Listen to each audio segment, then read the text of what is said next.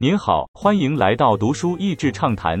读书益智畅谈是一个可以扩大您的世界观，并让您疲倦的眼睛休息的地方。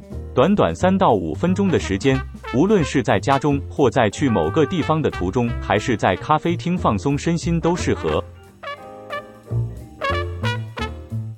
我本来想要听的是他那一本关于大体老师的书，但是刚好过年，最后还是来读点跟吃的。本书有中文版，而且我觉得中文版的简介非常清楚地说出整本书的精神，从嘴巴一路到胃肠，所有没人想过、没人敢问的问题，一一在此解答。光是阅读书本的目录就会让人好奇心大发。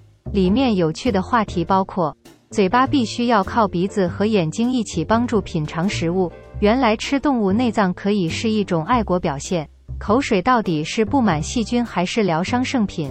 如果你被活活的吞下，是否有可能生存？被吃的有没有可能反过头来从敌人肠胃中咬出一条活路？肠胃有可能吃到撑破吗？古代关于喷火龙或者是蛇喷火，可能是因为见过大蟒蛇甲烷爆炸。近几年有牛放屁造成爆炸的事件，原来西洋知名歌王是重度便秘而死的。各种关于养生相关的饮食风潮，包括鼓励吃饭时要咀嚼超多次。以及鼓励摄取大量纤维，都是我曾经经历过的。回想起来还觉得蛮有趣的。其实很多科学研究成果都被拿来当成推销产品的广告词，最终其实还是要了解自己的身体，饮食、作息、运动都平衡。可是再这样好像不见得需要多花钱。还有包括宠物饲料的设计，要兼顾宠物真的爱吃，狗在意气味，猫在乎口味。以及饲主自己投射的想法，其中猫是全肉食的动物，但现在很多饲主都在找有蔬菜或甚至是全素食的猫饲料，但那其实只是投射人的想法。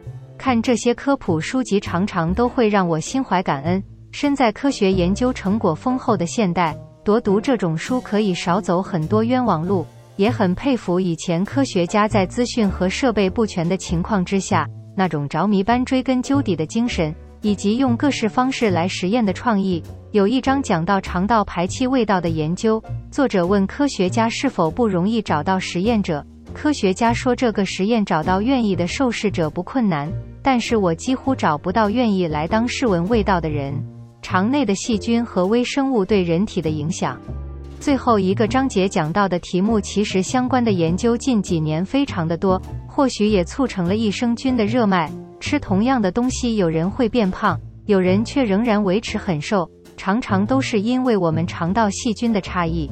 近年还有一种新的手术叫做粪菌移植，虽然听起来恶心，但目前临床上似乎有还不错的效益。相信伴随着基因研究越来越先进，针对个人的治疗也可以更加的克制化，我们也能更加理解人类的身体机能。